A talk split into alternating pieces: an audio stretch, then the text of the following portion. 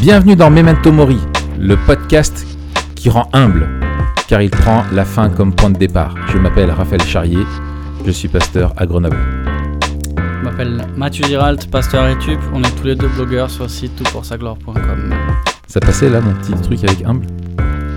Écoute, on verra. hein. On verra. On verra. On verra les retours. On verra les 200 commentaires sous l'épisode, Voilà.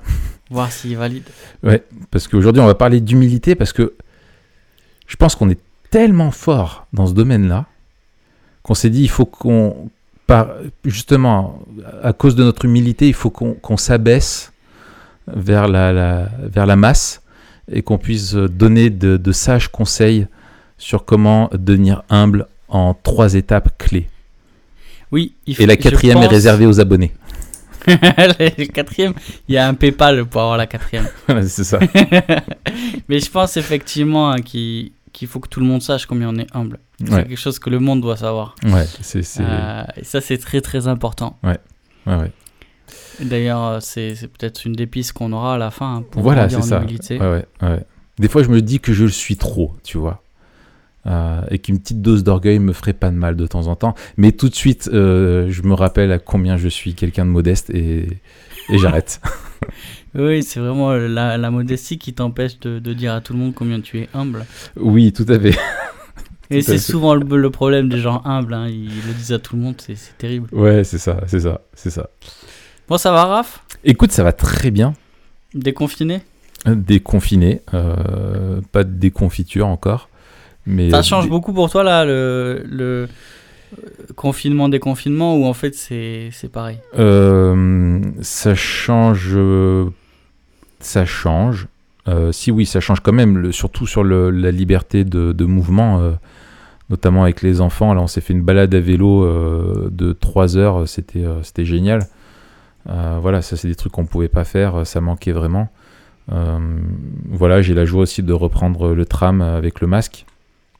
Ah ouais. Ça, c'est des grands moments de, de- des grands moments de- d'angoisse euh, pour moi de mettre le masque dans le tram avec la chaleur là qui commence à, à poindre. C'est c'est très très désagréable. Tu m'étonnes. Ouais.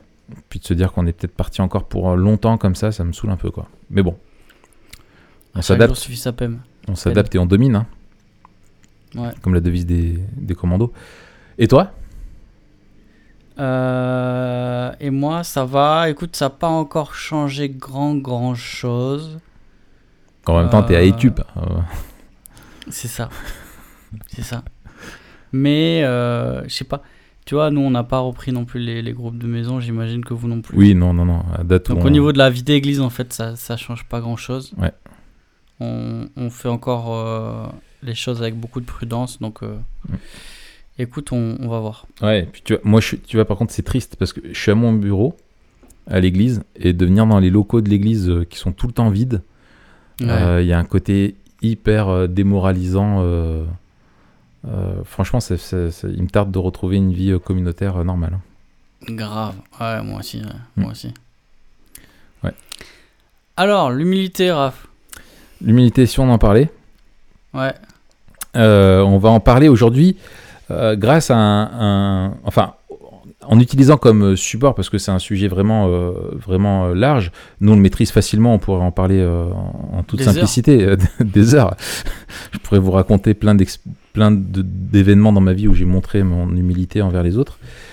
Euh, mais non, on va euh, plus sérieusement, on va, on va utiliser le, un petit peu comme support, comme on aime le faire euh, régulièrement, un, un tout petit livre. Alors, tout petit, qui en fait est une, euh, je pense, hein, euh, si avoir, avoir bien compris et lu entre les lignes, une transcription d'un d'un sermon de, de Tim Keller, euh, peut-être augmenté, un livre qui s'appelle La liberté dans l'oubli de soi. Donc, tout petit livre, hein, là je regarde, je l'ai entre les mains, il fait quoi? Il fait 40 pages. Euh, 44 pages. Ouais, c'est c'est un, c'est un gros article en fait. D'accord, ouais. Euh, donc, euh, donc euh, voilà, qui est une, une exposition du- d'un texte de, de Paul dans 1 Corinthiens chapitre 3 et le début du chapitre 4. Euh, donc, tu, tu as aimé ce livre, je suppose? Ouais, j'ai bien aimé ce livre. Ouais. J'ai bien aimé. J'ai ouais, j'ai bien aimé. Mm. Moi aussi, je l'ai- je l'ai je l'ai beaucoup aimé. Donc, euh, comment aborder ce, ce livre? Peut-être qu'on peut d'abord euh, parler de, la, de, de, de sa thèse, euh, de Ouais. la thèse de Keller, euh, qui est la liberté dans l'oubli de soi. Ouais.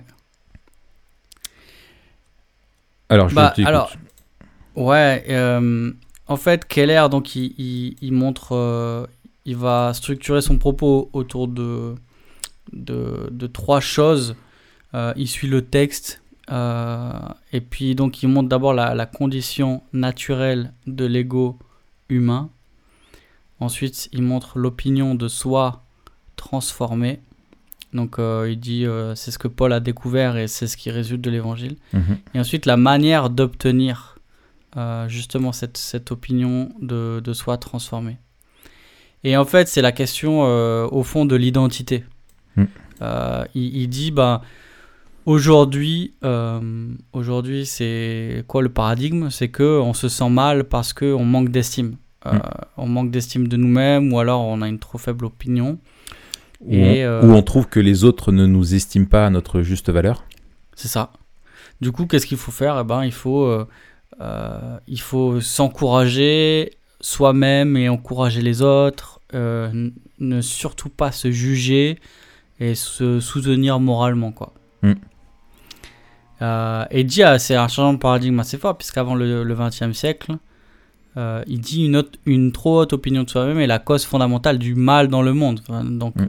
ça montrait la, la gravité dans la, la pensée euh, de l'époque de, de, de, de l'orgueil, en fait. Mm. Et donc, euh, ouais, quand on parle d'humilité, on va, on va parler d'orgueil. Peut-être, mais ça, on développera un peu tout à l'heure. Mm. Et il dit, voilà, sur la condition naturelle de, de l'ego humain, euh, il, souligne quatre choses que je trouve assez intéressantes. Il dit d'abord, il est vide. Donc, euh, il va ch- l'ego humain va, va chercher à se remplir et à, à trouver quelque chose qui lui donnera de, de, la, de la valeur. Il dit qu'il est douloureux.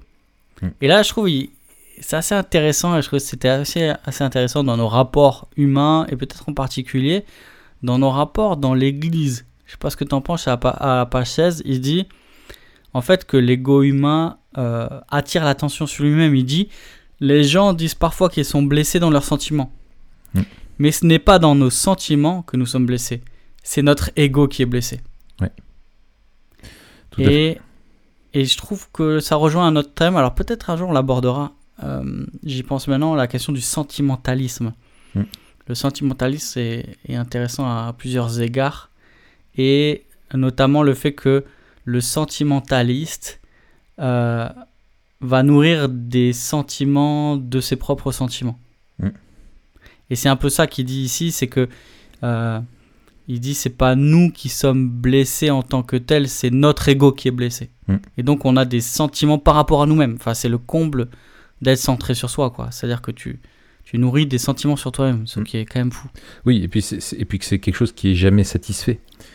Euh, quelque chose que, que, que l'ego euh, n'est jamais, euh, n'est jamais heureux. Il cherchera toujours à attirer plus les regards sur lui et surtout avoir des, des regards qui sont des regards qui sont qui nous renvoient à une image de nous-mêmes qui est, qui est celle que nous voulons entendre, pas Ouais, celle qui fait. est forcément qui correspond à la réalité.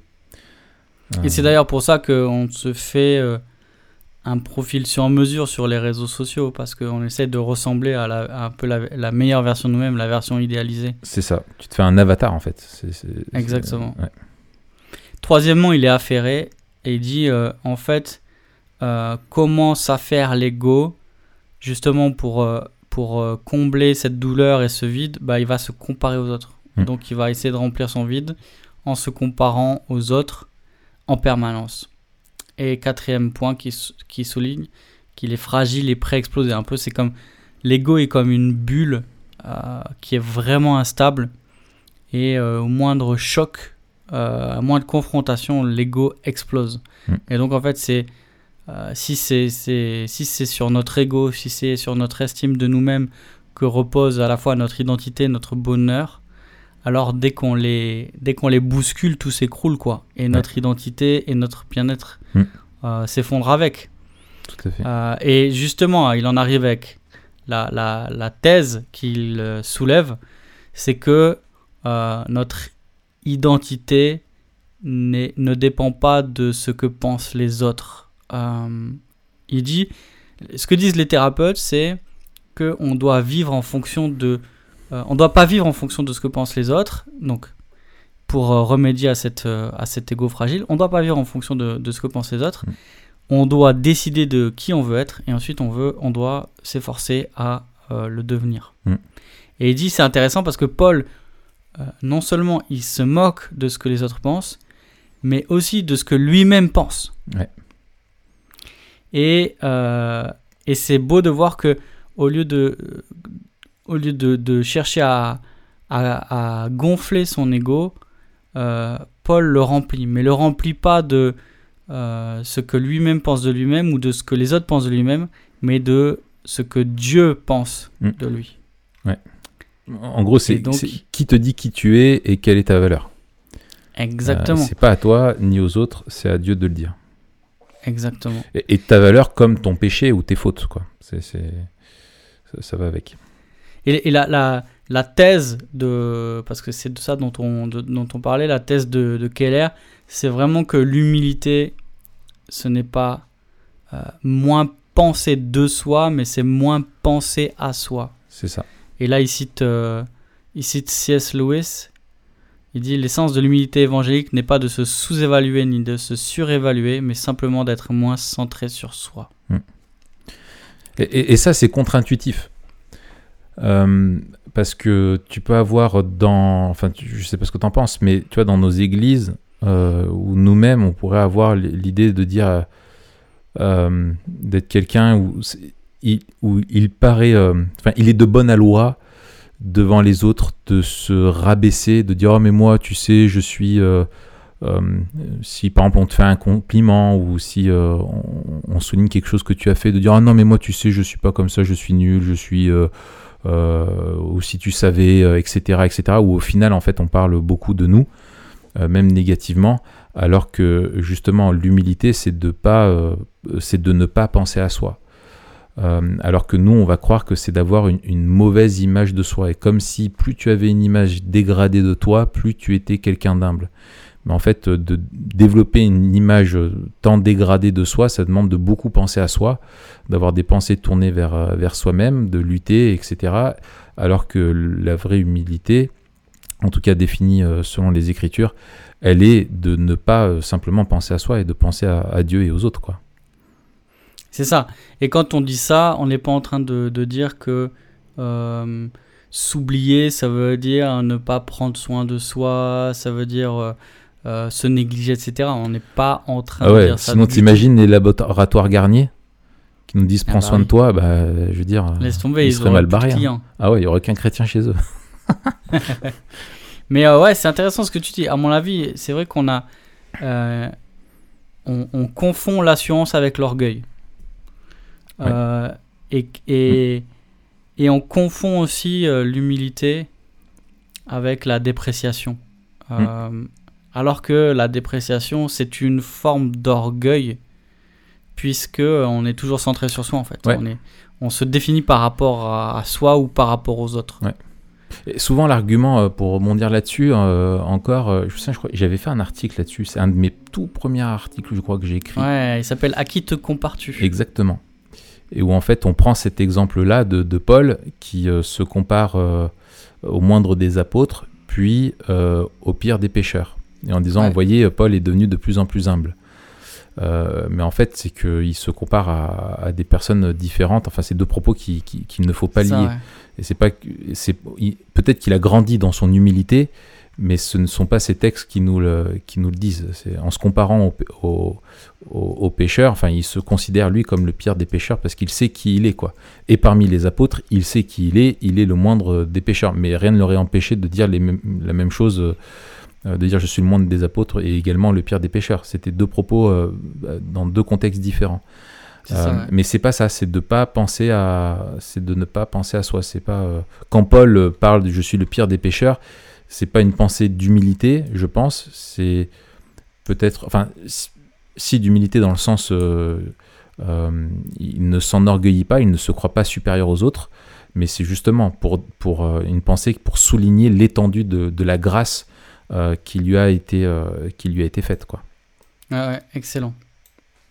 bon, on mettra l'article en lien dans, dans, dans, en dessous de, de l'article. alors, peut-être on, peut, on, peut continuer. Donc ça, c'est vraiment la thèse euh, centrale hein, de, Keller. C'est que finalement, la, vraie liberté vis-à-vis de, notre, de notre ego, c'est quand on, quand on, quand on s'oublie, c'est-à-dire de moins penser à soi, que ce soit euh, par des pensées d'orgueil, euh, ou peut-être, je ne sais pas si tu avais prévu d'en parler toi plus tard, mais du complexe d'infériorité? Non, intéressant, on peut l'aborder euh, maintenant. On parlera un peu plus tard de l'orgueil, mais on peut parler maintenant du complexe tu, tu as des, des, personnes qui, justement, vont avoir un. Tu, vas avoir des personnes qui vont dire, ouais, ils sont orgueilleux. Et moi, ça m'est souvent arrivé, alors moi-même, hein, euh, dans des périodes où, dans certains domaines, de développer un peu un, complexe d'infériorité où tu, tu, te crois toujours le plus nul et tu as honte, tu n'oses rien faire vis-à-vis -vis du regard des autres, etc. Mais euh, en, y réfléchissant, en y réfléchissant bien, tu me diras ce que tu en penses, mais il me semble qu'en fait, le complexe d'infériorité, le manque de confiance en soi, est un vrai problème d'orgueil. Euh, et c'est un orgueil qui est déguisé. C'est-à-dire que euh, tu considères les autres au-dessus de toi, tous au-dessus de toi, toi tu es en dessous, et tu ne fais que les regarder eux, et tu dis, ben moi je voudrais être comme eux. Euh, je suis en dessous et moi en fait je voudrais gonfler quoi. Et en gros cette question là, c'est comment gonfler, développer mon ego pour rattraper les autres et ne plus être comme ça. Et donc tu n'es pas dans une vraie humilité, dans une euh, dans le fait où tu ne penses pas à toi, c'est au contraire, c'est que tu ne fais que de penser à toi et à te plaindre de ne pas être celui que tu voudrais être. Euh, et, en fait, moi c'est ça qui me fait dire que un complexe d'infériorité, c'est vraiment en fait de, l'orgueil couvert d'un espèce de faux vernis euh, d'humilité. Ouais, tout à fait. Dès, qu'on s'éloigne de ce que Dieu dit de nous, ou euh, qu'on s'éloigne de la, la, manière dont Dieu nous définit, ben on va se définir par rapport à nos propres standards. Et, dès lors, moi je suis d'accord avec toi. Fait, que ce soit un, complexe de supériorité ou d'infériorité, les deux sont la marque d'être d'un de, de l'orgueil de celui qui, qui est centré sur, euh, sur lui-même. Puis tu développes de la jalousie, tu voudrais être comme les autres, tu ou de l'amertume, euh, de la rancœur, etc. Enfin, ouais. Ouais, ouais. Euh, est-ce qu'il y a des idées, toi, en particulier, qui, que tu retiens du livre, des sujets précis euh, écoute, euh, je, je, ce que j'ai trouvé euh, excellent et qui rejoint la question de la, la, la, en fait de la, le sujet connexe un petit peu, qui est la, crainte de l'homme. On avait évoqué ce, ce, ce, bon livre là, de Edward Welsh, Edward Welsh quand la crainte des hommes remplace la crainte de Dieu où au final, euh, l'opinion que vont avoir de nous les autres euh, euh, est, quelque chose qui va diriger notre vie. alors moi, ce avec quoi je, bataillais un petit peu, et le bouquin m'a aidé, je dois le reconnaître, c'était l'idée que, en fait, de dire non, mais le, le, le, ce que pensent les autres de moi, je m'en fiche. Ça peut être un petit peu une caution pour dire euh, ouais c'est les autres n'ont pas à me juger je, fais un prétexte pour faire un petit peu ce que je veux. Euh, ou comme si les autres ça ne comptait pas ce les retours qui pourraient me le faire dans le sens tu rendais compte qu'à Dieu mais pas aux autres. Euh, c'est très égoïste tu vois et en, disant voilà je, finalement je, je, je ne considère pas la vie des autres comme étant utile et ce que j'ai bien euh, aimé, c'est que il, alors, il cite notamment euh, Madonna. Euh, alors c'est intéressant de la façon dont il, et ça fait de la peine en fait. Tu t'es pris d'empathie. C'est la première fois de ma vie, je pense, où j'ai eu une vraie empathie pour pour Madonna, je dois le reconnaître, où il parle de, de, de, de ce besoin qu'elle exprime elle d'être de faire toujours plus parce qu'elle se sent jugée par les, les autres. Et, et en fait, il dit à propos de ça, ce verdict hors d'atteinte ou euh, ce cachet d'approbation, Paul n'attend pas des, euh, pas des Corinthiens ni de tout autre tribunal humain d'ailleurs le verdict, le verdict d'être chrétien. Mm. L'apôtre est donc en train de dire aux Corinthiens qu'il ne se soucie pas de ce qu'ils pensent. Il ne se soucie pas de ce que quiconque pense de lui. En fait, son identité ne dépend en rien de ce que les gens disent de lui. C'est comme s'il disait Je m'en fiche de ce que vous pensez, je me fiche de ce que quiconque pense. L'estime de soi de Paul, l'opinion qu'il a de lui-même, son identité ne sont en aucune manière liées au verdict des autres ou à leur évaluation. Et ça, j'ai trouvé euh, cette pensée-là vraiment, euh, euh, vraiment euh, encourageante parce que elle est, elle nous, elle nous libère en fait. Mm. Euh, Grave. parce que le verdict qu'on doit avoir sur notre vie n'est pas celui que les autres vont pouvoir poser ou nous-mêmes, c'est qu'on doit se regarder de la manière dont Dieu nous regarde. Et ça, ça, peut aller à, l'opposé de nos sentiments, euh, de nos sensations, de notre ressenti euh, du moment. Euh, et je prends un exemple tout bête pour illustrer. Tu peux te sentir vraiment coupable d'un péché que tu as commis, malgré le fait que tu as demandé pardon, et du coup croire que tu demeures coupable, alors que tu as été objectivement lavé et purifié de ton péché à la croix, et tu t'en es repenti, et Dieu a pris plaisir à ça. Et donc le, chemin qu'on doit parcourir, c'est de, se voir par la foi, d'avoir un regard sur soi qui n'est pas guidé par ce que les autres pensent de nous, mais un regard en fait qui est le regard de la foi. Ouais. Non, c'est excellent. Et je, vais dans ton sens. Il me semble aussi une, une des applications que je trouve de ce livre qui, est, qui, qui, serait, qui serait très intéressant à creuser, ce serait par rapport aux réseaux sociaux. Et au-delà de la question Oui. de l'image, parce que souvent on, met la question de l'image en avant en disant oui, c'est alors on est une société de l'image, les réseaux sociaux fonctionnent avec l'image, une image qu'on se façonne, etc. Alors c'est vrai, mais au-delà de ça, je pensais à quelque chose de plus profond en fait, et qui est aussi structurel, c'est que euh, la, toute l'économie de l'attention, elle euh, se nourrit de l'ego en fait. Puisque l'économie de l'attention, qui est le modèle économique des réseaux sociaux, Oui. fonctionne sur l'engagement. Et pour avoir de l'engagement, bah, il, faut, euh, il faut engager les gens. Mm. Donc en fait, il faut les rendre quelque part. Il faut que le spectateur soit à la fois aussi acteur d'une euh, d'une relation qui s'entretient des deux côtés. Euh, et c'est c'est- c'est ça qui a donné naissance au concept de, des boucles de rétroaction sociale. Mhm. Euh, où en fait, quelque part va s'installer un système où si tu me likes, je vais te liker, si tu me suis, je vais te follow, je suivre. te follow. C'est ça. Et, euh, et, et, et, et on va tout faire pour provoquer le plus d'engagement possible. D'ailleurs, Donc finalement, on rentre. Tu dis quoi? Non, vas-y, vas-y, fini. Et je dis, on rentre finalement dans une, dans une structure, en fait, dans, dans des usages qui sont conçus, qui sont pensés, où en fait, le, le, le nœud de l'économie tient sur l'ego, en fait. Mm. Puisque on va chercher l'approbation, ça va être le moyen d'exister, et en fait, c'est le moyen euh, sur lequel le système repose, en fait. Mm. Pour, on- pour utiliser ces réseaux, euh, il faut poster, il faut liker, il faut etc.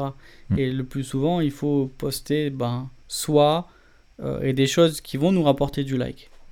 Et c'est là où, où c'est intéressant de voir aussi tous les discours euh, qui fleurissent depuis, euh, on va dire, les deux ans, où il y a une vague, euh, je dirais, de qui, qui est souvent présentée comme une vague d'authenticité, de ça ressemble presque à, à des confessions où on voit des jeunes femmes le plus souvent, mais pas que, confesser qu'elles qu'elles subissent le poids en fait Hmm. de ce regard Ah et bah de oui. cette injonction, Ouais. notamment alors sur leur apparence, mais au fait juste de produire et de, et de se mettre en avant et de, de, de, de suivre et d'écouter aussi ce que, les, ce que leur communauté leur dit. Mm. Et en fait, euh, ce qu'on entend la plupart du temps, c'est que ces personnes s'enferment en fait dans un fonctionnement où euh, elles veulent plaire et elles veulent continuer à, à, à, à exister Et pour continuer à être existé, il faut continuer à être suivi. Pour continuer à être suivi, il faut poster du contenu qui est aimé.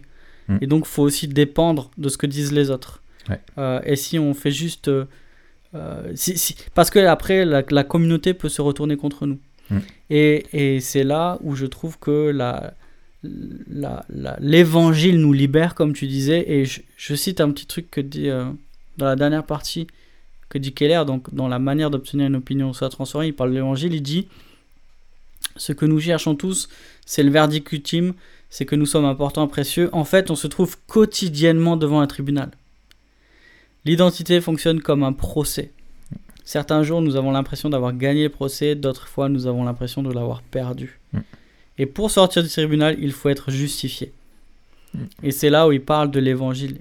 C'est, c'est l'évangile qui, qui nous donne le verdict avant la performance. Ouais. Euh, et, et c'est ça qui nous libère. Et je trouve que c'est peut-être la pensée la plus forte du livre que l'évangile nous Ouais. libère de la performance et que notre identité ne dépend que de Dieu. Et purée, ça, Ouais. Ça et- nous fait du bien, quoi. Et, et quand tu comprends que tu peux. euh, euh, que dans tous les cas, tu ne peux pas vivre une seule journée sans. Euh, même la plus belle des journées, enfin tu vois, même le, le- si tu étais à ton, euh, euh, tu vois, au- au- dans cette logique de performance, tu vois, de- si- quand est-ce que ta performance est, est- est suffisante pour avoir une approbation définitive des autres, de toi-même, jamais. Euh, quand est-ce que tu as eu, euh, quand est-ce que tu, enfin, quand est-ce que tu as été assez bon euh, pour avoir, ne serait-ce qu'une journée dans ta vie, pas besoin de la grâce de Dieu? Mais jamais. C'est Ouais. impossible. Et il n'y a aucun jour dans notre vie où on n'aura pas besoin de la, de la grâce de Dieu, comme il n'y a aucune de nos pires journées ou aucune de nos pires périodes de notre vie où la, la- la grâce de Dieu ne puisse pas in- intervenir pour, pour, pour nous restaurer. Euh, et en fait, c'est là où est vraiment la, libération, c'est que quand tu es constamment, euh, euh, tu t'évalues constamment selon le, regard que peuvent avoir des autres ou la recherche d'approbation de ce que les autres pensent de toi, tu es jamais libre. Et je pense que c'est un vrai esclavage d'une idole qui est le regard des autres, qui est notre orgueil, de notre ego. et qui nous enchaîne et qui nous empêche d'être vraiment finalement nous-mêmes euh, avec les autres euh, et, et devant Dieu et vivre la liberté à laquelle Christ nous appelle et qu'il nous obtient par la croix. Ouais. Ça, c'est. Moi, il y a autre chose aussi qui m'a. Pardon, t'avais fini, Raph? Oui, vas-y, vas-y.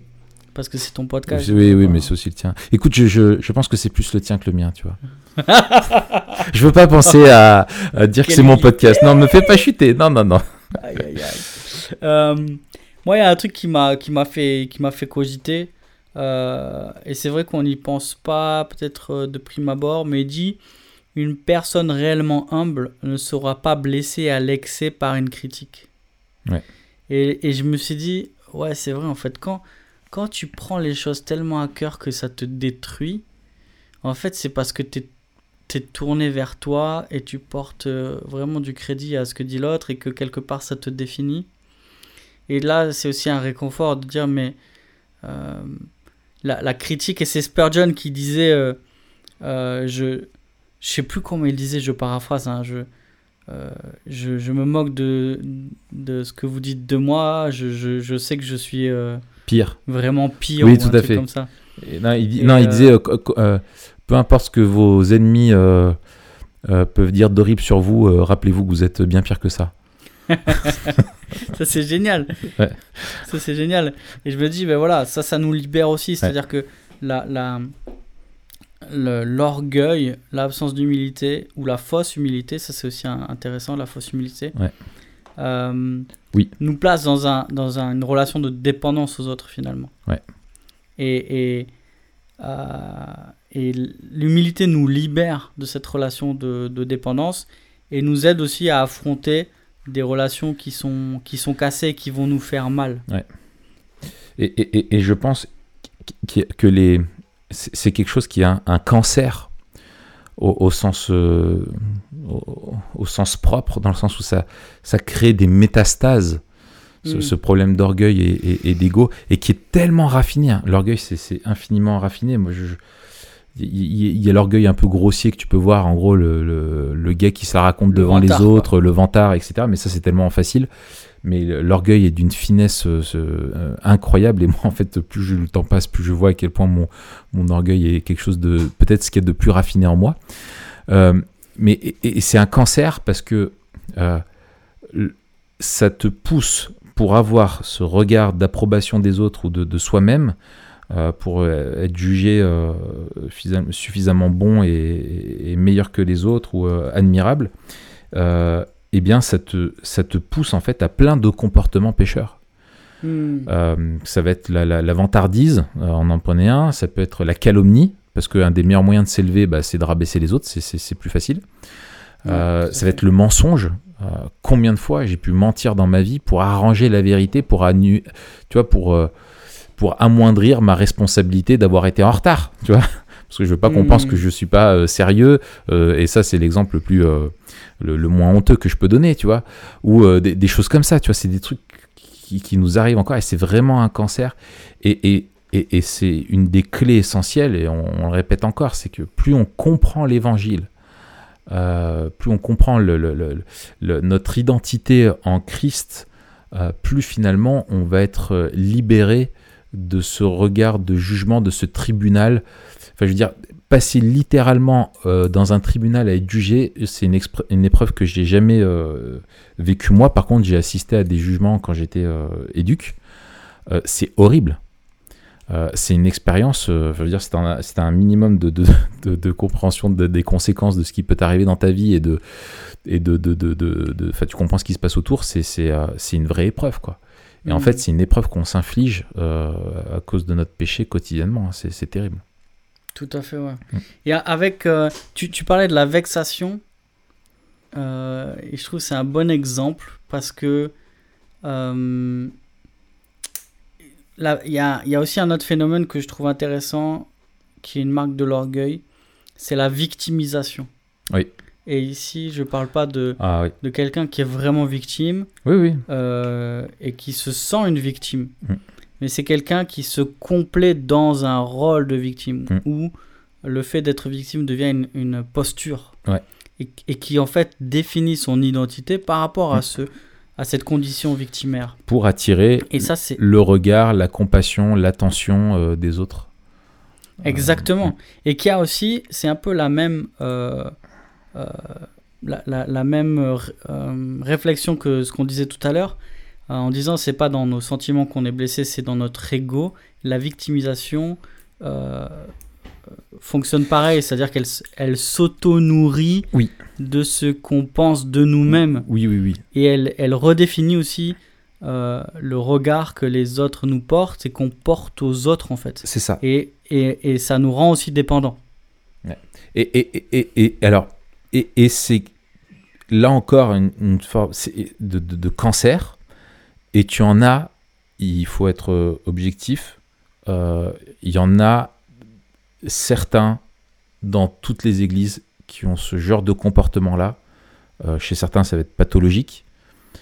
Mais, et c'est un des, je pense, un des écueils du ministère pastoral et même du, ministère de tout chrétien, de, consolation, de, d'écoute, etc. C'est que tu as des personnes qui sont de véritables trous noirs euh, qui sont euh, justement très blessés dans leur euh, ego, dans leur orgueil, et qui vont venir et qui vont être sans cesse dans cette, dans cette attitude de victimisation pour avoir ton attention, pour être plein, pour être voilà, c'est des gens qui sont jamais compris, qui sont toujours des victimes, le monde est contre elles, tout le monde s'acharne alors que elles, elles ne veulent que le bien des autres, etc., etc. je caricature un petit peu, mais peut-être pas tant que ça au final et, euh, et en fait, la solution et le, meilleur moyen d'aider ces personnes, c'est justement de ne pas rentrer dans, dans ce jeu-là et c'est de leur dire, mais il faut que tu apprennes à moins penser à toi, quoi. Euh, et si tu as réellement été victime, bah, là, il faut qu'on parle du pardon, tu vois. Il faut qu'on parle de la grâce, il faut qu'on parle de, de, voilà, de la, de, de, la justice de Dieu, tu vois. Mais c'est pas toi, toi, et te plaindre toi et cracher euh, du venin sur, sur les autres, quoi. Et ça, c'est un, un vrai piège dans lequel nous-mêmes on peut tomber, mais je pense aussi dans le ministère qu'on rencontre beaucoup. Sauf les gens de ton église, là, ils sont, enfin les frères et sœurs là de, de, de l'action biblique. Merci. Franchement, ils sont top. J'attendais que tu le reconnaisses. Ah ouais, ouais, non, ils sont top. Je pense que c'est dû à leur pasteur. Il n'y a, a que chez toi. C'est dû à leur pasteur, et, à, c'est dû à leur pasteur et à l'humilité de leur pasteur, je pense. C'est ça. Il n'y a que chez toi où ils sont, ils sont comme ça et c'est dû aussi à, l'orgueil de leur pasteur. bon, alors, si on en venait à, la question de la vision du monde, euh, si on a dit voilà que vraiment la, liberté qu'on a de l'évangile, c'est de euh, justement, de, on est libéré de devoir euh, toujours penser à soi, on est libre de moins penser à soi et donc du coup forcément de plus penser à Dieu et de penser aux autres. Quelle place devrait avoir l'humilité dans notre vision du monde, Mathieu? Eh bien, c'est une très, en, toute humilité, hein, bien entendu. Bien sûr, bien sûr, en toute humilité. Écoute, je pense que fondamentalement, euh, la question de l'humilité, elle est liée, la question de l'humilité et de l'orgueil, hein, ça va tout ensemble, est lié à la manière dont on pense euh, la souveraineté de Dieu euh, et le rapport entre l'homme et Dieu, que ce soit dans sa souveraineté ou dans sa grâce. Euh, l'humilité, c'est d'abord refuser la dépendance à Dieu. Hmm. C'est d'abord penser qu'on peut se définir par soi-même ou se définir par rapport aux autres. Et du coup, cette cette relation de dépendance qui est liée au fait qu'on est de notre condition créaturelle, du fait qu'on est créé mm. par Dieu, euh, va nous pousser à l'orgueil en fait. Mm. Euh, le, le, le, fait de penser qu'on n'a pas besoin de Dieu, qui, est, qui sera le, la conclusion de ce processus, c'est la racine de l'orgueil en fait. Mm. C'est euh, l'autonomie, l'autodétermination, et je peux déterminer qui je suis, ce que je vaux sans Dieu.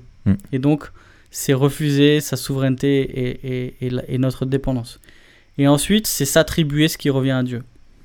C'est se, dire ce que je suis, ce que j'ai, euh, ben, ça ne vient pas de Dieu, c'est par ma force, c'est par ma richesse, c'est par mon intelligence. Et ça, on entend beaucoup d'échos dans l'Ancien Testament, hein, et notamment de, de, d'élan prophétique mm. où euh, les prophètes disaient à Israël mais mm. gardez-vous de dire c'est par ma force, c'est par ma richesse, etc. Même déjà à Moïse, dans je lis dans, dans Deutéronome 8, mm. euh, garde-toi de dire en ton cœur ma force et la vigueur de ma main m'ont acquis ces richesses. Tu te souviendras de l'Éternel ton Dieu, c'est lui qui te donne de la force pour accueillir ses richesses, pour acquérir ses richesses, afin de confirmer comme il le fait aujourd'hui son alliance qu'il a juré à tes pères. Et donc là, on voit les deux choses, hein. la dépendance à Dieu et, et, la, la, souveraineté de Dieu. Mm. Euh, et la troisième chose, je pense, c'est la grâce de Dieu. On a dans Éphésiens, cette parole bien connue, Éphésiens 2.9, euh, c'est par grâce que vous êtes sauvés, hein, ce n'est pas par vos mm. œuvres, afin que personne ne puisse se vanter. Mm. Euh, on voit que la grâce bannit l'orgueil, parce que justement la grâce elle est complètement étrangère à la fois à nos mérites et à, et à, notre possibilité. Elle nous montre à la fois la grâce que nous sommes coupables et nous sommes impuissants en fait. Nous sommes, nous sommes condamnés euh, dans les deux sens. Une, condamnation qui est liée à notre culpabilité, une, condamnation qui est liée à notre, à notre état en fait. On ne peut pas se sortir d'où on est. Et, euh, et, en fait l'humilité euh, commence par reconnaître qui est Dieu, je dirais. Mm. Et, c'est ça la place qu'elle devrait avoir dans notre vision du monde. Mm. Excellent. Je, je, je, je, je, je, vais dans ton sens complètement. C'est évident. Euh, peut-être euh, dire d'autres choses dans la question de la, vision du monde, là, en, en ayant un, regard peut-être un petit peu plus de, de, théologie biblique. Je trouve que c'est intéressant de se rappeler que finalement, et ce que tu, on, l'a dit déjà tout à l'heure, et là tu, viens de le redire, de ce souci d'indépendance, hmm. c'est que en fait, euh, la chute nous a privés de l'humilité. Euh, c'est-à-dire en, oubliant que nous sommes créés par Dieu et que en, revendiquant notre, notre autonomie, finalement, mm. ce, qu'on a perdu, de notre, la conséquence de la perte de notre relation avec Dieu, a, été aussi la perte de notre, de notre humilité euh, originelle qu'on avait et qui derrière, bah, justement, c'est après cette fabrique à idoles hein, qu'on a et, toutes ces choses-là qu'on retrouve et dans cette quête permanente, perpétuelle et, sans fin de, de, notre, de, remplacer, de remplacer Dieu en nous et de nous mettre Dieu. Et, et, je, et je me souviens, c'est Mark Jones, là, dans son livre Connaître Christ, euh, qui rappelle euh, ça, c'est que il dit on, on, se, on, pense souvent au fait que euh, la croix est la manifestation de la de l'amour où Dieu réconcilie l'amour et la justice.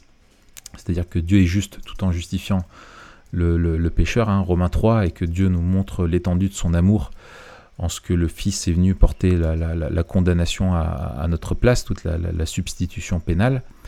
Euh, mais euh, je me souviens que Mark Jones, euh, alors j'ai plus du tout la citation sous, les, sous les yeux, mais il rappelle aussi que le, la croix est aussi la démonstration de l'humilité de hmm. Dieu et que si Christ n'avait été pas infiniment humble, avec l'humilité de Dieu, parce que Dieu est humble, c'est un des attributs euh, moraux euh, de Dieu, eh bien Christ a trouvé la liberté de venir, euh, pour reprendre le, titre de, Keller, il a eu la, liberté de pouvoir venir parce qu'il a oublié, il s'est complètement oublié, quoi. il s'est complètement oublié, il a pensé à lui en dernier, il a d'abord pensé à la gloire de Dieu et, et au salut de son peuple, et c'est ce qui lui a permis de venir, euh, de, venir à la croix. Il n'avait, lui qui existe de toute éternité en tant que Dieu, n'avait pas une trop haute opinion de lui-même alors qu'il est Dieu, pour pouvoir prendre la condition d'un homme, de venir sur terre, d'être humilié, d'être qu'on lui crache dessus et qu'il mm. meure à la croix. Et je pense que dans notre vision du monde, de regarder à l'humilité de Dieu qui a permis notre rédemption, euh, peut nous permettre de recouvrir c'est ça qui peut nous permettre de recouvrir l'humilité euh, dont on avait, qu'on a perdu et qu'on a besoin. C'est-à-dire que pour être humble, on n'a pas simplement besoin du modèle de vie de Jésus. Euh, pour être délivré de notre péché d'orgueil, on a besoin de la mort et de la résurrection de Jésus. Et, mmh. et, cette perspective-là, bien sûr, memento moriesque, mais ça, on, va, on va en parler tout à l'heure, c'est qu'un jour, on sera enfin délivré de, de, notre, de notre orgueil, euh, euh, de notre orgueil euh, ici-bas. Quoi. Et dans l'évangile et dans la vie chrétienne, on peut apprendre cette rééducation dans notre nouvelle identité, à justement apprendre à moins penser à soi pour être libéré afin de penser aux autres. Et une vie qu'on voit dans le Nouveau Testament qui se caractérise bien sûr par l'amour, mais un amour qui est actif, qui est un amour aussi qui est rempli de service euh, pour les autres, alors que quand tu penses moins à toi et plus aux autres, bah, du coup, tu as du temps pour eux, tu passes moins de temps à, à, penser à toi, à te plaindre, à, attirer sur toi, mais tu peux vraiment te mettre du coup à aimer euh, ton prochain comme toi-même et, à, le servir. Excellent. Et ça me fait penser à un truc, euh, c'était le titre d'un article que j'avais envie d'écrire, je ne l'ai pas encore écrit, qui, qui s'appelle et je crois que je t'en ai parlé, il faut arrêter de parler de la grâce comme d'un cadeau, qui, est un peu provocateur et euh, qui est pas totalement juste. En fait, c'est un peu clickbait, euh, dans le sens où la grâce est quand même un cadeau. Le problème, c'est qu'on le définit seulement comme un cadeau. c'est plus que ça. Et, et, du coup, on, on, on, vide un peu la grâce de deux, à mon avis, deux caractéristiques que tu as soulignées, que je me permets juste de, de remettre dans l'axe de la grâce, mm. euh, c'est la question de, d'un, d'un engagement de Dieu qui lui coûte. Mm. Euh, et la question de l'engagement, c'est-à-dire que la grâce, c'est pas juste quelque chose que Dieu nous donne, c'est quelque chose que Dieu fait. Mm. La grâce, c'est pas juste quelque chose qui est extérieur à nous et qui est extérieur à Dieu, c'est quelque chose que Dieu lui-même fait en nous. Et donc c'est Dieu qui agit en nous, c'est ça la grâce c'est Dieu qui agit dans le monde. Même si on parle de la grâce commune, c'est Dieu qui agit dans le monde. C'est pas juste quelque chose que Dieu euh, donne au monde. C'est quelque chose que Dieu fait dans le monde. Euh, dans le monde en général, quand il restreint les effets du péché dans la création, mais aussi en particulier quand il, quand il met une bride à notre propre péché. Euh, et, qui, et qui permet au don aussi de l'esprit de, de s'exprimer. C'est ça la grâce de Dieu. Ouais, ouais, ouais. Et si on parle de grâce spéciale, c'est lui qui intervient pour nous faire naître de nouveau. Ouais. Et ensuite, c'est quelque chose qui coûte. On a l'impression, euh, un cadeau, on pense jamais au coût, alors qu'ici, on a, on a vraiment la question de la dette. C'est- lui qui a payé la dette. S'il efface notre dette, c'est parce que c'est lui-même qui l'a payé. Mm. Et c'est, on sait très bien quand on nous invite au cinéma, on est invité. C'était gratuit. Mais on sait que c'était gratuit parce que le pote avec qui on est nous Mm. l'a payé. Ouais, Et, et en fait, c'est ça la grâce. La grâce, c'est pas juste un cadeau qui tombe du ciel. C'est Dieu qui paye au prix de son Fils et qui agit en nous euh, dans sa grâce. Et donc, je trouve que c'est si intéressant euh, dans la question de l'humilité. Pourquoi? Parce que quand on parle d'agir avec grâce et de refléter la grâce de Dieu, c'est une grâce qui s'investit, c'est une grâce qui s'investit et c'est une grâce qui coûte. Ouais. Et donc, on a euh, cette magnifique euh, ouais, ouais. Mais ça, euh, image dans Philippiens 2. Hein, Mm. de... On en parlera tout à l'heure. Je te propose qu'on en parle tout à l'heure, Ah quand on parle de, de que tu dis justement juste des, me fait des- des penser choses à, à, faire. à un, un texte clé, hein. c'est euh, dans Tite, chapitre Ouais. 2, verset, euh, à partir du verset 11. hein. La grâce de Dieu, source de salut pour tous les hommes, a été manifestée. Elle nous enseigne à renoncer à l'impiété, au désir de ce monde, à vivre dans le siècle présent d'une manière sensée, juste et pieuse, en attendant la bienheureuse espérance de- et la manifestation de la gloire de notre grand Dieu et Sauveur Jésus-Christ. Euh, et c'est ça, la, la grâce de Dieu qui agit en nous, qui nous transforme, qui, est- qui est la puissance de Dieu, qui, qui, qui, enfin, que Dieu agit en nous euh, à cause de sa grâce pour nous transformer. Ça, c'est magnifique. Tout à fait. Euh, et Di- Dietrich Bonhoeffer hein, avait écrit quelque chose de, de, de- dans Vivre en disciple. Il y a une fameuse citation, j'en avais fait un article euh, sur la grâce à bon marché. Ah oui, la grâce à Euh, bon marché, ouais, ouais, tout à fait. On pourra peut-être le mettre en lien aussi. Euh, alors, on peut, on peut avancer. Euh, bon, on a déjà dit pas mal de, de choses, mais euh, peut-être euh, on, peut, on peut aborder ça. C'est le, le contraire de, de l'humilité. Euh, quelle forme cela euh, prend-il? Et euh, on en a déjà parlé, mais peut-être aussi euh, beaucoup euh, euh, souligner comment lutter contre euh, cet ego qui gonfle, le fait de chercher notre, notre valeur et, notre estime dans, dans, dans- dans l'approbation euh, des autres ou euh, de nous-mêmes.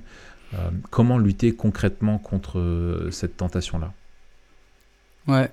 Écoute, ouais, on va la, la deuxième partie de la question, là, comment lutter contre l'orgueil, on va l'aborder avec comment grandir en humilité. Ouais. Ça va être, en fait, on peut pas faire l'un sans l'autre. Euh,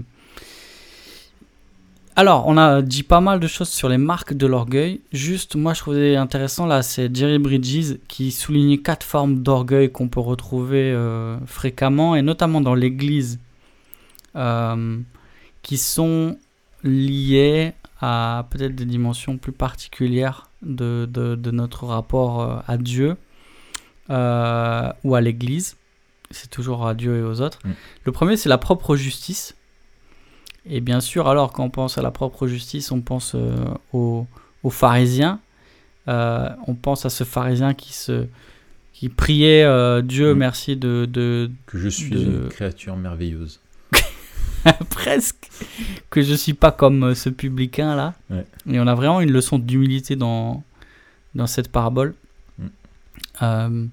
Mais voilà, ce sentiment de supériorité morale qu'on a par rapport aux autres, ce, sentiment de mépris qui naît, cette attitude qu'on a, euh, il me semble que c'est quelque chose qui nous guette particulièrement, euh, même quand Dieu nous en a délivré. Et c'est ça qui est vraiment le paradoxe euh, terrible de notre cœur qui, reste pécheur, c'est que on est convaincu qu'on est sauvé par grâce, on est convaincu que ce n'est pas à cause de nos mérites, on est convaincu que qu'on est les, les derniers qui auraient pu être sauvés, et pourtant on va quand même développer un sentiment de supériorité morale. Euh, Que ce soit par rapport à ceux qui ne connaissent pas encore Dieu, et là c'est terrible, euh, comme euh, par rapport à ceux qui connaissent Dieu dans l'Église, ça c'est aussi terrible. Mm.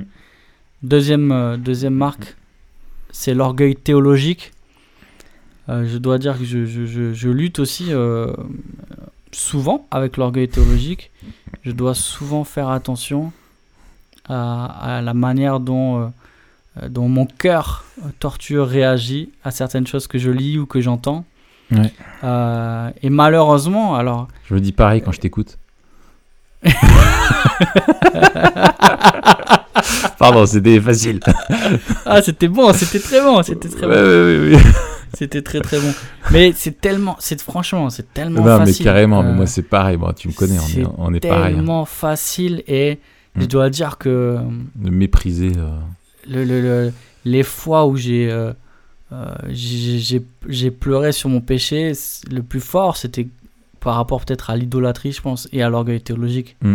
De Mm. dire, mais j'ai tellement rien compris à la grâce. Enfin, Mm. c'est c'est fou quand même de se, de se vanter d'avoir mieux compris la grâce qu'un autre. Enfin, tu vois, il y, a- il y a une contradiction interne qui est quand même un truc Ouais, de dingue. C'est- ça, ouais, ça, et là, tu arrives à te dire, mais ça fait un nœud au pas cerveau. compris quoi. encore, Ouais, je suis loin, purée, je suis loin.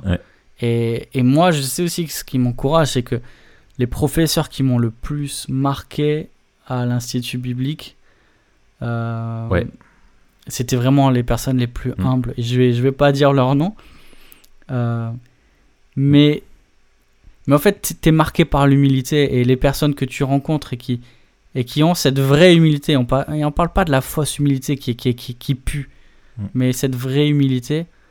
Oh là là, c'est les gens qui ont compris la grâce, quoi. Ouais.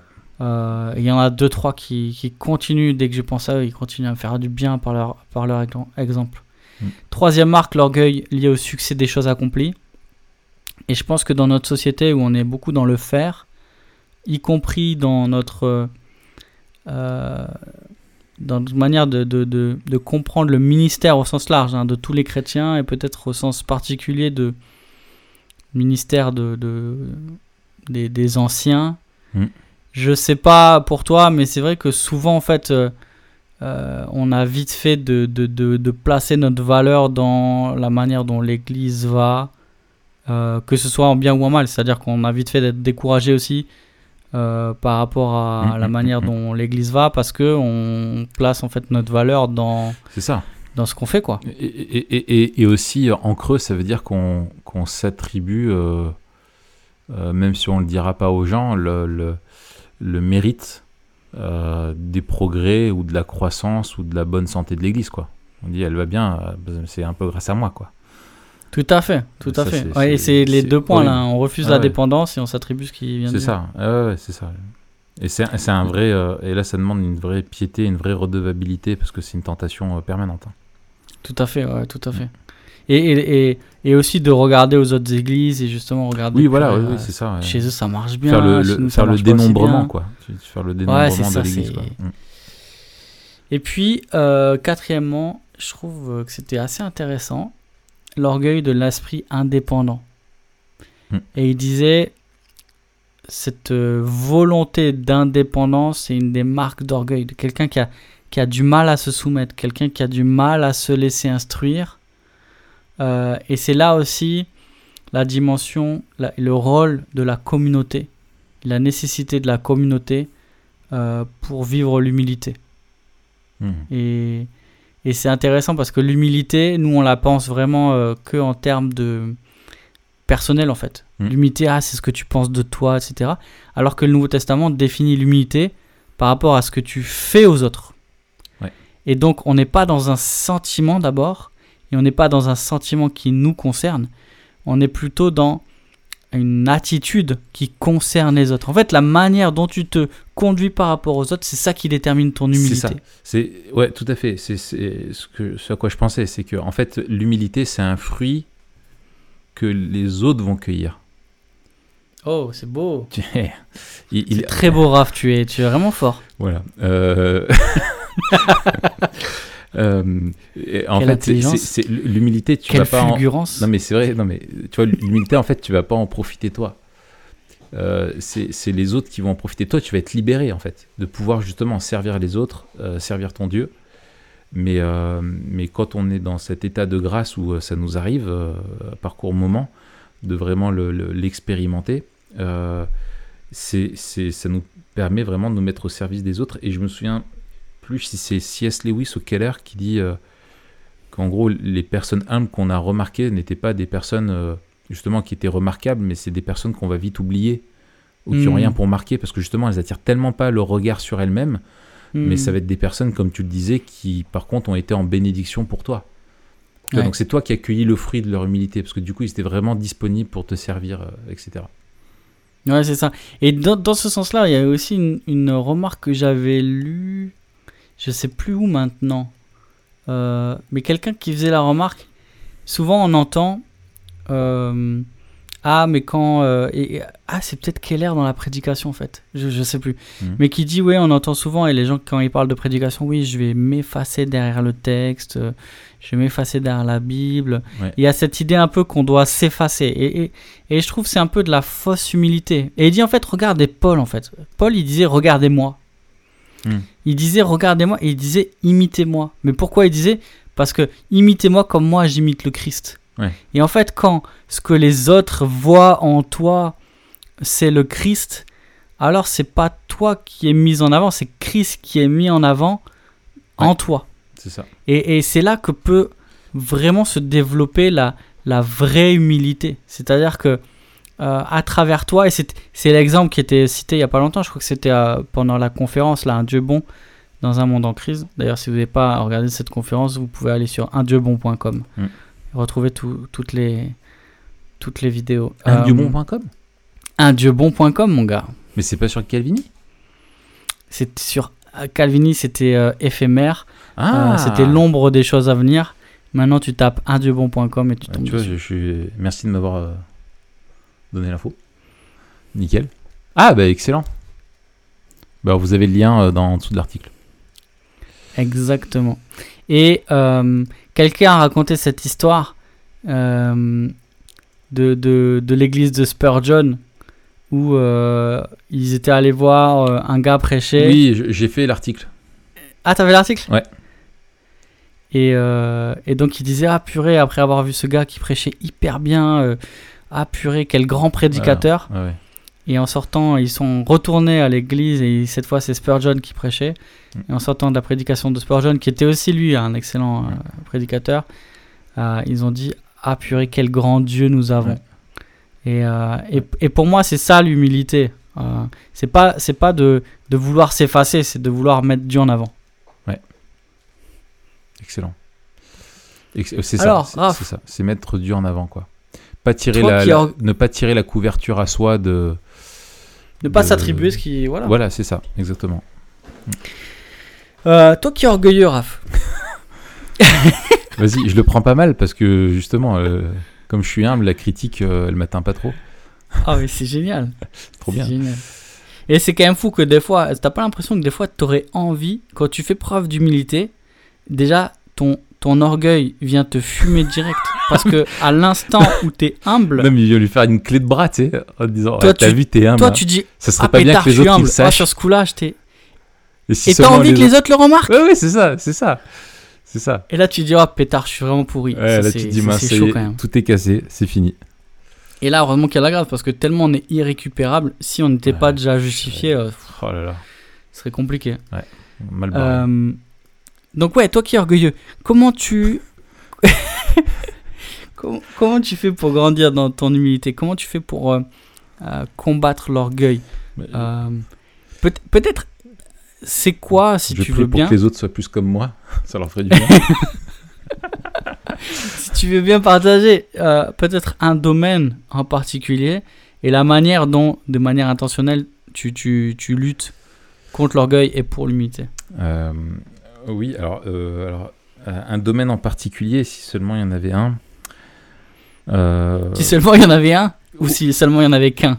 si s'il y en avait un qui était en particulier, parce qu'ils le sont tous, Ah. c'est- dans, dans ce sens-là. Euh, non, mais je dirais, je dirais c'est peut-être euh, la recherche. Alors, par exemple, tu vois, il peut y avoir euh, la, la recherche, savoir ce que si j'ai réussi. Par exemple, est-ce que voilà le, le truc que tu as présidé, tu l'as bien présidé Est-ce que le message que tu as fait, il est bien? Et la, la Hmm. tentation de, de vouloir euh, dire euh, euh, ouais qu'est-ce que les autres pensent? Est-ce que c'était un, une, un- un- une bonne prédication? Est-ce que c'était voilà et d'être et aussi on te dit que ta prédication a été complètement nulle ce qui m'est bien sûr jamais arrivé hein, euh, Mais non, bien euh, sûr. voilà, jamais. Ça doit, ça doit faire bizarre quand ça arrive.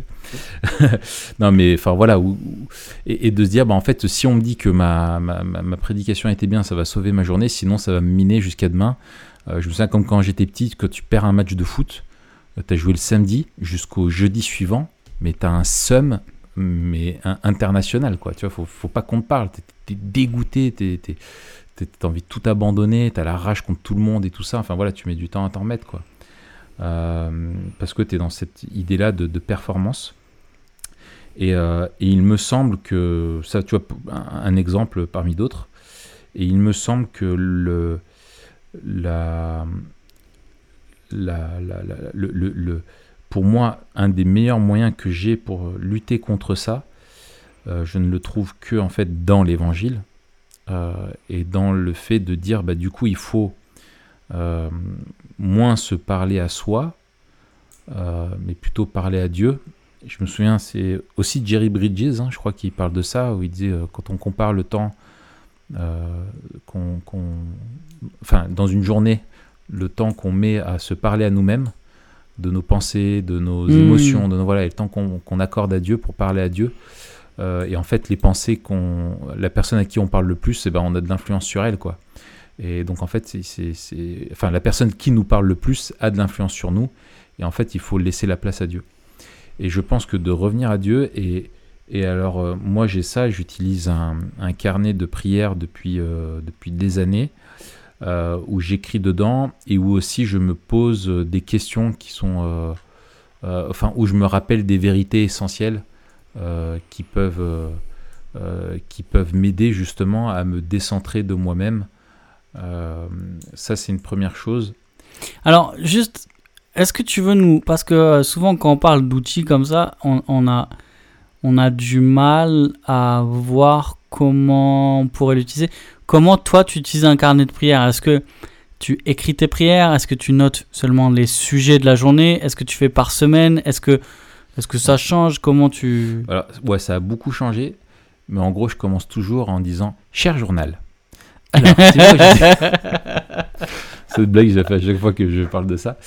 Euh, non, non, non. euh, en gros, l'idée, c'est de d'écrire quelque chose, peu importe, euh, dans mon culte personnel.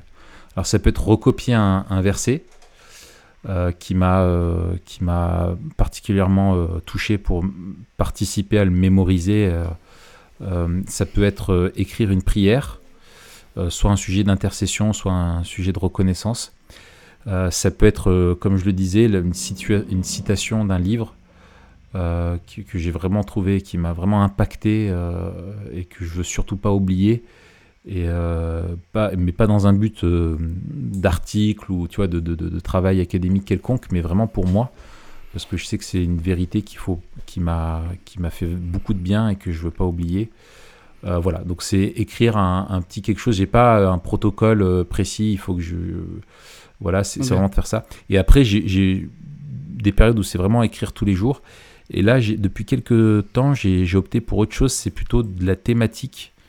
Euh, C'est-à-dire que euh, il y a une thématique du moment qui, revient et j'ai décidé de d'écrire euh, dessus. Là, c'est sur la maîtrise de soi. Et je reviens et j'écris que sur la maîtrise de soi. Alors du coup, je vais pas écrire forcément tous les jours, mais je vais écrire régulièrement. Et c'est de me dire là, j'ai vraiment quelques pages vraiment de, de pensée profonde sur les implications de la maîtrise de moi. Et puis, ça peut être aussi des questions, soit des questions à Dieu, soit des questions à moi, quoi, que je veux me poser à moi-même régulièrement, qui me permettent de m'auto-évaluer. Hmm, excellent. Après, l'autre chose, là, pour revenir sur le, le sujet, c'est euh, aussi le service. Euh, Je pense qu'un des vaccins, euh, enfin des antiseptiques peut-être contre ça, c'est de se rappeler qu'en fait, on, on La donne chloroquine. voilà la chloroquine du la chloroquine euh, euh, à De l'humilité. voilà euh, de l'humilité Euh, c'est euh, euh, c'est euh, justement en fait de d'être au service des autres. Euh, et de dire quand tu passes ton temps à penser à toi, ce que, soit dans un sens, euh, je voudrais plus être plus reconnu, être plus aimé, être plus suivi, avoir plus d'influence, être plus drôle, être plus, etc., etc. Euh, soit être dégoûté à cause de parce qu'on se trouve pas assez ceci, pas assez cela. C'est de, de, mettre toute cette énergie là, de la rediriger vers les autres. Et en fait, ça fait du bien. Euh, et ça fait vraiment du bien et c'est une bénédiction de pouvoir servir les autres. Et c'est une des clés aussi de l'hédonisme euh, chrétien, c'est de chercher vraiment son, son, plaisir en Dieu. Ah tiens, on n'a pas euh, fait d'épisode là-dessus. Ouais, il faut qu'on en fasse un. Je me suis dit exactement la même chose, mon gars. Je le note dans le fichier Discretos. Et toi, Mathieu De ton côté Ouais, écoute... Comment tu luttes Donne-nous un exemple, là. Vas-y, confession intime. Confession intime.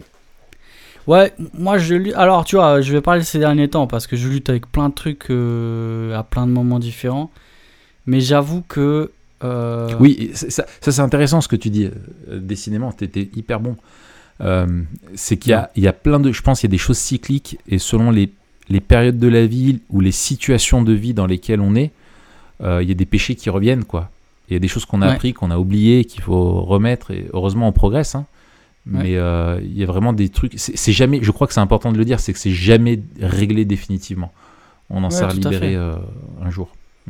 Et puis tu pries. Enfin, moi, je sais que je prie pour moi, euh, pour des sujets en particulier. Je sais que pendant un temps, j'ai vraiment prié pour la joie. Et gloire à Dieu, il me l'a accordé. Et c'est ce que je dis souvent aux gens, c'est que je dis, mais si vous priez, par exemple, je sais que dans notre groupe de maison, on le fait enfin régulièrement, pas, pas souvent, mais régulièrement, on prend le fruit de l'esprit de Galates 5.22 et puis on, on, regarde dans quel domaine Dieu a agi dans notre vie ces, ces derniers temps, ou peut-être l'année passée, les six derniers mois, et puis euh, sur quel domaine on voudrait qu'il agisse de manière particulière. Et j'ai dit, mais euh, tu vois, on peut. Franchement, faut pas se priver de prier le fruit de l'esprit, tu vois, que Dieu nous fasse grandir en amour, euh, etc. Pourquoi? Parce qu'en fait, il va nous le donner. C'est c'est ce que Dieu veut voir en nous. C'est c'est ce que Dieu produit en nous par son esprit. Donc, tu lui demandes ce qu'il veut te donner. quoi. Mm. C'est gagnant, quoi. Je veux dire, mm. et, moi, je sais que j'ai prié pour la joie et, et, gloire à Dieu, il me l'a donné, franchement. Et j'ai vu un avant-après, tu vois, dans mon, dans, euh, dans, mon tempérament, tu vois, mm. vraiment. Et en ce moment, je, je, je, prie aussi beaucoup pour l'humilité, euh, mais pas que. Euh, et pour la maîtrise de moi aussi. Mm. Et je sais qu'il y a des trucs pervers dans le sens où, enfin pervers dans mon cœur, pas dans le fait de prier, mais dans mon cœur, parce que euh, parfois certains exaucements et, et, la manière dont Dieu m'exauce dans mon caractère va nourrir euh, mon orgueil. Par exemple, tu vois, ces derniers temps, franchement, je réagis avec plus de maîtrise euh, et plus de sagesse que euh, qu'il y a quelque temps. J'aurais pu le faire. Et, je m'en rends compte, tu vois. Ah enfin, peut-être je me rends compte parce que j'ai des occasions de le voir. Mais, ça, de manière. pas remarqué. Ah, c'est tellement facile, tu sais. ça, de manière paradoxale, ça nourrit mon orgueil. Eh oui. Tu vois? Et je me dis, mais. en fait, il se raffine. Ouais, il se raffine. De plus en plus, tu vois. moi, c'est comme ça que je le comprends chez moi, tu vois. il devient de plus en plus, plus, euh, dégueulasse, en fait. Ouais, ouais, ouais, il est toujours aussi dégueulasse, mais il s'embourgeoise, tu vois. Il devient de, plus en plus, il s'habille bien, il, se passe bien, euh, socialement, il est nickel et tout, tu vois. Il, il, ouais, il se raffine, quoi. Il plein de manières. Et tu vois, j'avoue que par exemple, le, le, le, le sentiment de supériorité euh, morale, le sentiment de la propre justice, ou de sagesse. Euh, ou de, de, sagesse. ça, c'est terrible. Tu te dis, ah, moi, je suis vraiment... comment il peut faire ça, cette espèce de guignol Non, mais c'est ça. c'est ça. Mais c'est ça qu'il y a dans mon cœur. Et je me dis, mais oh, c'est terrible. Comment, je peux, comment je peux constater à la fois que je grandis en maîtrise de moi et même dans ma réaction, tu vois, en sagesse quelque part. Mm. Et en même temps, que je manque tellement de sagesse. Au contraire, parce que justement, je vois que mon cœur nourrit euh, le mépris par rapport à un autre, tu vois. Euh, donc ça, voilà, ces derniers temps, c'est pas un exemple en particulier dans mon cœur, de, de la bataille qu'il y a dans mon cœur. Et alors... T'as entendu Léon pas content. Pas content. Il y a, il y a- il y a deux choses qui m'aident. Il y a deux choses qui m'aident. Euh, une fois, une fois, une fois, euh, il y, a il y a un frère qui m'a, qui m'a, qui m'a fumé, tu vois. Euh, il y a, il y a quelque temps. Et je me suis dit, mince, au lieu de me fumer, pourquoi il prend pas les mêmes choses et il m'encourage? Au lieu de me dire, mais t'es, t'es trop comme ça, t'es trop comme ça, pourquoi il m'encourage pas à, à- à l'inverse Tu vois ce que je veux dire Mhm. Et du coup, je me suis dit, ok, bon, c'est une bonne réflexion, mais maintenant, fais-le toi, en fait, tu vois. Et- ouais, c'est ça. Je dis, eh ben, ok, maintenant, moi, je sais, en fait, que je peux exactement être pareil et dire, mais pourquoi lui, il est pas comme ça, pourquoi machin et tout. Et du coup, je veux encourager les autres euh, à tendre vers ce que Dieu veut. Euh, et Mm. sans vouloir mettre un poids, mais en disant, au lieu de, au lieu de remarquer ce qui n'est pas encore bon, de, de, de, de dire, de déjà remarquer ce qui est bon en eux, les encourager, euh, et puis le- les, les, peut-être les orienter euh, pour, pour qu'ils correspondre mieux à ce que Dieu Ouais. attend, tu vois. De la même manière que, en fait, j'aimerais, au lieu qu'on me dise, ah, t'es trop comme ça, m'encourager à être un peu plus comme ça, Mm. tu vois. Euh, et deuxième truc qui va avec, encourager les autres et bénir Dieu pour les autres. Ouais. Et tu vois, ça, ça, un truc qui nous a, qui m'a fait du bien. On a commencé, alors c'est très très très très récent, donc je parle pas du tout d'habitude. C'est un truc qu'on a commencé il y a pas longtemps, mais c'est que on a commencé à prier pour les frères et sœurs euh, entre anciens à partir d'un texte biblique. Alors, on priait déjà bien sûr pour les frères et sœurs, hein, mais là on le fait à partir d'un texte biblique. Et le premier qu'on a pris, c'est dans 2 Thessaloniciens 1. Et les versets euh, 3 et 4 m'ont encouragé, tu vois. Je te les lis. Nous devons, frères, rendre continuellement grâce à Dieu à votre sujet, et ce n'est que juste, puisque votre foi augmente et que l'amour que vous avez tous les uns pour les autres abonde de plus en plus. Aussi nous glorifions-nous de vous dans les églises de Dieu à cause de votre persévérance et de votre foi dans toutes vos persécutions et les afflictions que vous supportez. Et priez Dieu en le bénissant pour les frères et sœurs, pour ce que lui est en train de faire, pour ce que eux sont en train de devenir, euh, ça change mon regard sur les autres. Ouais. Et du coup, je veux avoir le regard de Dieu sur eux et pas le mien qui se compare, etc. Et, et ça nourrit ma louange. Et en fait, tu vois, ce euh, l'encouragement aussi, ça m'encourage moi. Et Ouais. surtout quand c'est des frères de l'assemblée, je dis mais oh, Seigneur, franchement, là il y a pas longtemps, euh, on a eu une soirée euh, louange et, et témoignage, tu vois, euh, où chacun pouvait envoyer une petite vidéo, partager un verset, partager quelque chose que Dieu lui avait montré dans sa parole, l'encourager ces derniers temps, partager un morceau de musique chantée. Euh, c'était et C'est excellent comme idée, ça. Franchement, c'était génial. C'est c'est c'est un, un, un- couple de l'église qui a- qui a eu cette idée. C'est excellent. Euh, et, je me suis dit, waouh, purée, la créativité qu'il y a dans l'église et la foi qu'il y a dans l'église. Ce que les gens partageaient, c'était trop bien. Et j'ai dit, mais merci Seigneur de, de voir. Ça m'a encouragé de ouf, tu vois. Ça m'a encouragé de ouf. Et j'ai pu prier ce même texte avec un autre regard, tu vas dire, ben, dans ces temps plus particuliers, de voir leur foi, la- ce qu'ils ont partagé, de voir leur amour les uns pour les autres. Et ça, ça me. En fait, le- le- l'orgueil, il est. Il est. Il, il s'évapore quand on regarde les autres avec amour. Mm. Euh, et il me semble que plus notre amour grandit et plus notre orgueil euh, euh, rétrécit. Et, et un, un truc très pratique par rapport à ça, je pense que c'est euh, de mettre les autres en avant. Ouais. Tu Ouais. vois, parce que l'orgueil, c'est te mettre en avant. Tout à fait. Euh, et, et souvent, on, on se prive, on, on ne veut pas faire de compliments ou de voilà. on- alors il y en a qui vont déguiser ça en disant attention, tu vas flatter l'orgueil de l'autre, etc. Enfin, tu vois, Ouais, mais il y a une différence. une différence, on est bien d'accord. Mais de vraiment euh, euh, mettre les autres en avant et faire leur louange, quoi, tu vois, d'une d'une Hmm. certaine manière. Et, et, et, et je pense que quand tu élèves les autres, c'est quelque chose qui te. Tu vois, que ce soit une pratique intentionnelle? Parce que l'orgueil veut te pousser à te mettre au-dessus des autres. C'est ça. Euh, et, et- et si tu mets intentionnellement les autres au-dessus de toi et que tu dis, ah bah lui, il est, voilà, il est extraordinaire pour ça, lui, cette personne, tu vois que ça devient un mode de, un mode de vie euh, vraiment qui est pas, qui, qui est pas de la, de la, de la, de la flatterie. C'est bien comme ça qu'on dit. hein. Oui, de la flatterie. Tout à fait, tout à fait. Euh, qui est pas du tout de la, de, de la flatterie, mais qui est vraiment de d'élever les autres et de les mettre à, à l'honneur pour euh, ce qu'ils sont, pour le bien qu'ils font, pour euh, toutes ces choses-là. Euh, c'est euh, l'inverse en fait de se mettre en avant et de les rabaisser. Euh, Ouais. ça, je pense que Et un bon moyen, je trouve, pour, pour, pour avancer là-dedans, c'est aussi de, de dire du bien des autres quand ils sont pas là. Et c'est, je sais plus quel auteur qui disait la,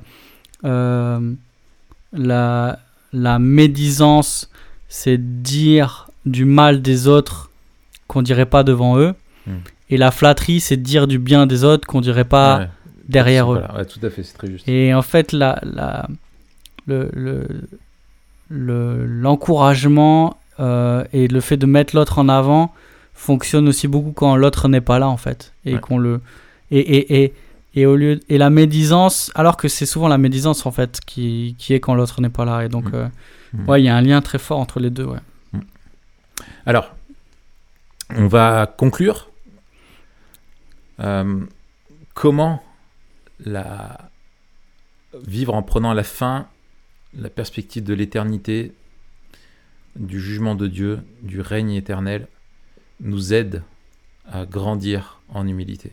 Comment vivre en prenant la fin, la fin comme point de départ nous aide à vivre Ju- ju- Juste attends, me permets, parce qu'il y a un truc qui me revient euh, Ouais, sur, gars, sur comment combattre l'orgueil. C'est open bar en termes de chrono, Ouais, non, tu sais. hein. on n'a C'est pas de vrai qu'on pub, est hein. on n'est pas obligé Tranquille. de couper au... C'est les gens, ils coupent quand Euh. ils veulent, hein, tu sais. Je me rappelle une fois, j'étais à l'IBG, euh, et je crois que c'était avec toi et Franck. Et je sais plus, mais je crois que c'était avec toi et Franck, on était en C2 ou je sais pas quoi, Ouais. euh, je sais plus, bref, et puis on était à la pause. Et puis, euh, justement, je crois qu'on je crois qu'on parlait de la prédication, et puis, moi je sais que j'ai galéré, euh, et je galère encore quelquefois, euh, enfin souvent même, par rapport à la prédication, où il y a vraiment ce truc de performance.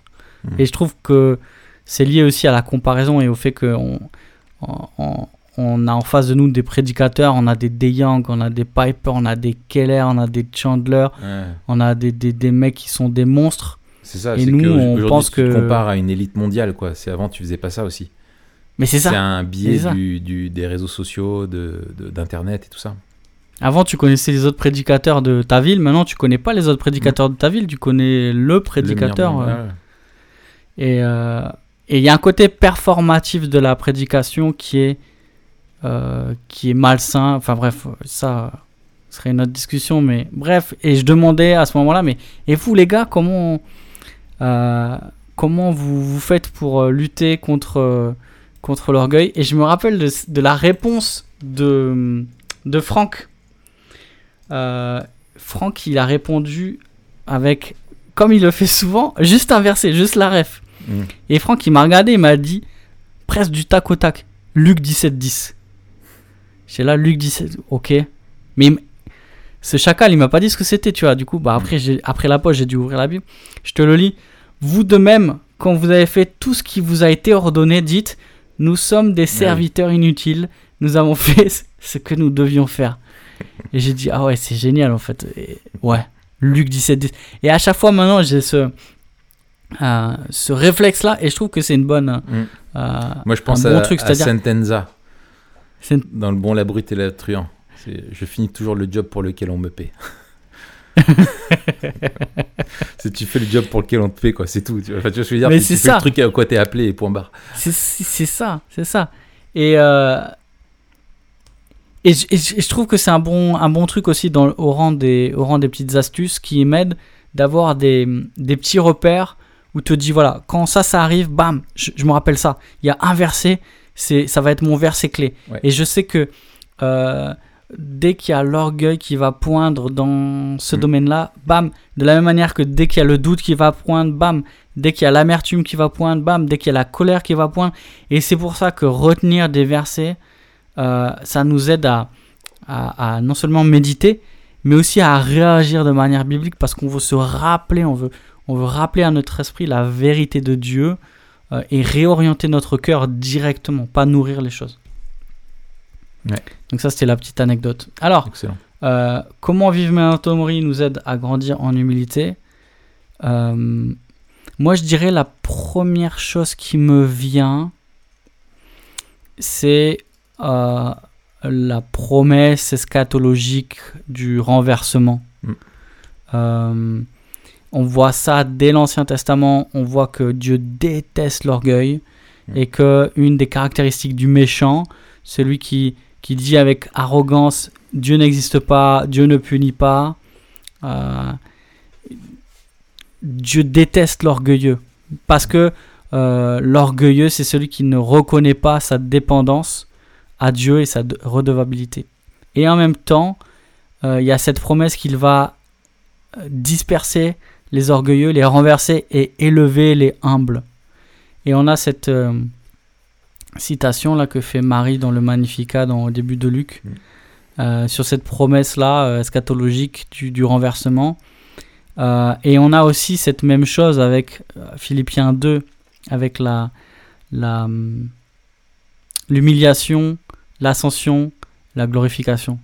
Euh, on, on est sur le chemin de l'humiliation, on, on- on est à la suite de Christ, nous portons notre croix, mais on est sur le chemin de la glorification. Mais il faut euh, que ça suive cet ordre-là.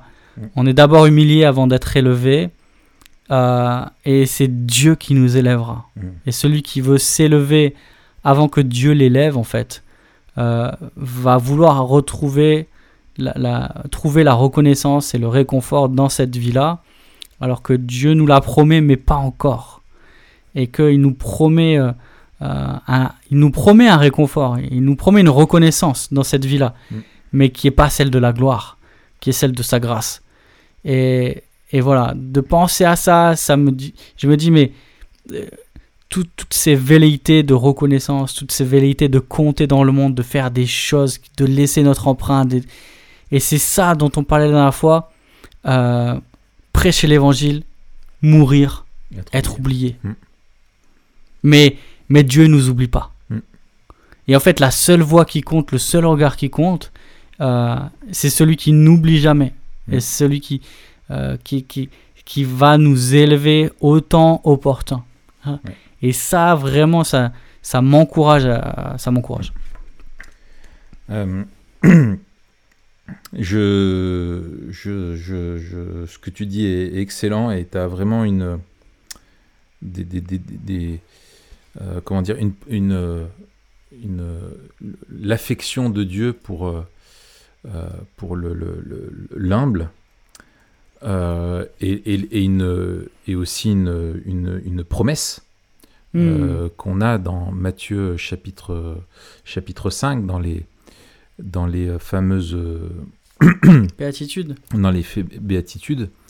Euh, attends, mince, je voudrais le dire euh, de façon propre. Euh, donc Matthieu, euh, voilà, je vous laisse le temps de prendre votre Bible et de l'ouvrir. À la page. tu sais, le trick du prédicateur qui cherche son truc. et- Euh, donc, euh, Matthieu, euh, Matthieu 5, euh, où il dit Heureux. Attends. Il dit pas heureux les humbles je- C'est quoi ce délire? Ah, C'est peut-être une question de, euh, de traduction. Euh, c'est- bon, ça doit être une question peut-être de traduction, mais je voudrais pas. euh, on va pas perdre de temps là-dessus parce que je, je, je vais pas, pas perdre de temps là-dessus. Mais en gros, Dieu a une, une, une, une affection pour les, Et c'est, pour les, c'est- les humbles. oui, Hmm? je pense que c'est, dans la semeur où ils rendent ceux qui sont humbles, ils rendent, euh, ils traduisent. euh, euh, c'est quoi? Ouais, ouais, Les pauvres en esprit. ouais. Donc, euh, il y, a, il y a cette. Ah non, euh, non, c'est pas ça, pardon. Excuse-moi. C'est ceux qui sont doux. D'accord. Verset Euh, 5. D'accord. Et, euh, et donc, euh, je veux dire, Dieu, euh, Dieu, les, Dieu, Dieu, Dieu, Dieu les aime.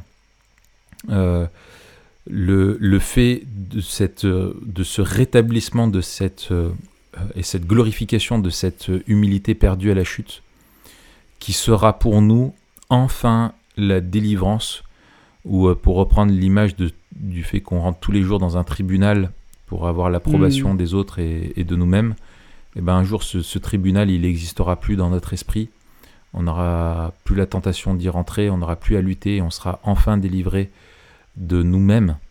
Euh, on sera enfin, on vivra la vraie liberté euh, vis-à-vis de ça, et ça c'est énorme. Tu disais que Dieu déteste l'orgueilleux, euh, et on vit dans un monde qui déteste l'humilité. Ouais. C'est vraiment pas quelque chose qui est encouragé, on, on encourage plutôt la notoriété. Et je pense qu'on en parlera un petit coup la semaine prochaine, ça vaut le coup. Euh, euh, c'est la notoriété qui est mise en avant et, et, et, et cette, ce, rejet-là, ce renversement, comme tu disais, eh bien Dieu va le, va le, le, le, le, détruire, quoi. Et va juger. Et ça, c'est quelque chose moi qui me qui m'encourage parce que l'orgueil est est une racine de, de beaucoup de péchés. Euh, c'est ce qui fait qu'on ne se demande pas pardon, qu'on est incapable de faire grâce, euh, qu'on cherche la vengeance, qu'on cherche à écraser les autres, qu'on cherche à s'élever, etc. Ça pousse à, à énormément de comportements qui sont infiniment laids. Et, euh, et ça nécessite une humiliation euh, de reconnaître que en fait la seule cause de notre comportement c'est le péché qui est en nous Mm. et que nous sommes seuls responsables devant Dieu de, de notre attitude et, et, et soit on s'humilie aujourd'hui soit c'est Dieu qui nous humiliera et, euh, et Dieu et, et finalement regarder à la croix c'est c'est c'est aussi un regard qui nous pousse à voir nous-mêmes en nous-mêmes euh, vraiment notre péché mais ce qui est génial c'est que Dieu ne nous demande pas juste une introspection mais qu'on peut déposer nos péchés à, à- à la croix et à en être délivré de, de la culpabilité. Et donc Mm. euh, c'est cette perspective-là, moi, qui me qui m'encourage, c'est que un jour ça sera fini, Euh, un jour il y aura plus de soucis avec ça. Excellent. Eh bien, écoute, on, on va conclure euh, sur ces sur ces quelques pensées. Euh, on se retrouve la semaine prochaine. Yes. pour parler du pendant de ça, c'est peut-être en, deux, et on, on aura, comme on a dit pas, pas mal de choses, on, on vous renverra la semaine prochaine sur cet épisode-là, si vous ne l'avez pas écouté. Enfin non, je parle à ceux de la semaine prochaine, ceux qui sont là, ceux de cette semaine, donc en fait, c'est pas logique. Mais bref, euh, on vous dit au revoir. Mais on va parler de, de- de- justement de la notoriété, qui est quelque chose qui est très prégnant aussi dans notre société, la quête de notoriété, et qui a un vrai, euh, un vrai danger aussi pour, euh, pour chacun de nous. Et l'angle qu'on prendra, c'est Notorious B.I.G. Exactement, la grosse notoriété, bien sûr, pour ceux qui n'avaient pas la référence. eh bien, on vous souhaite une bonne semaine et, euh, et à très bientôt. Salut Raph. Salut Matt.